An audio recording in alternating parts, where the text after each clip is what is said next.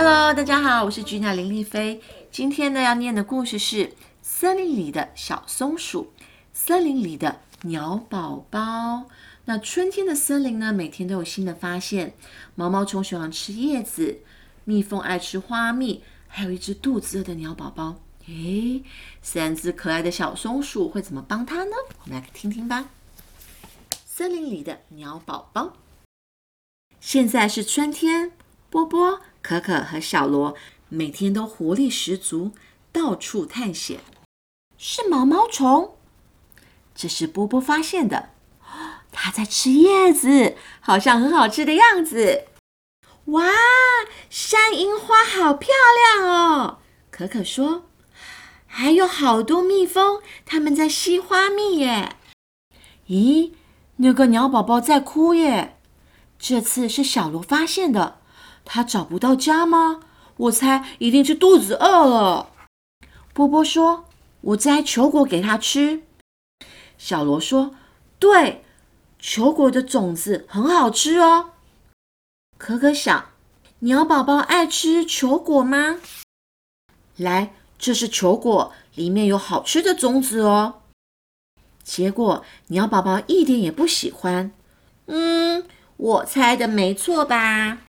可可说：“我摘樱花给鸟宝宝吃。”小罗说：“嗯，里面有甜甜的花蜜耶。”波波有点担心：“鸟宝宝喜欢吃樱花吗？”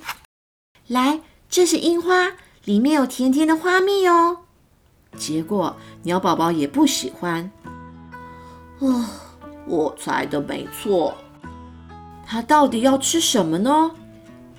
橡石、莓果、香菇、核桃、牛奶，没错，是妈妈的奶奶。小罗说。这时候，鸟儿妈妈飞回来了，鸟宝宝高兴的叫着：“哦，原来是绿毛虫！”波波。可可和小罗睁大眼睛，看着鸟宝宝开心的把绿毛虫一口吞下去。三只小松鼠回家吃饭，鸟宝宝的食物是绿毛虫耶。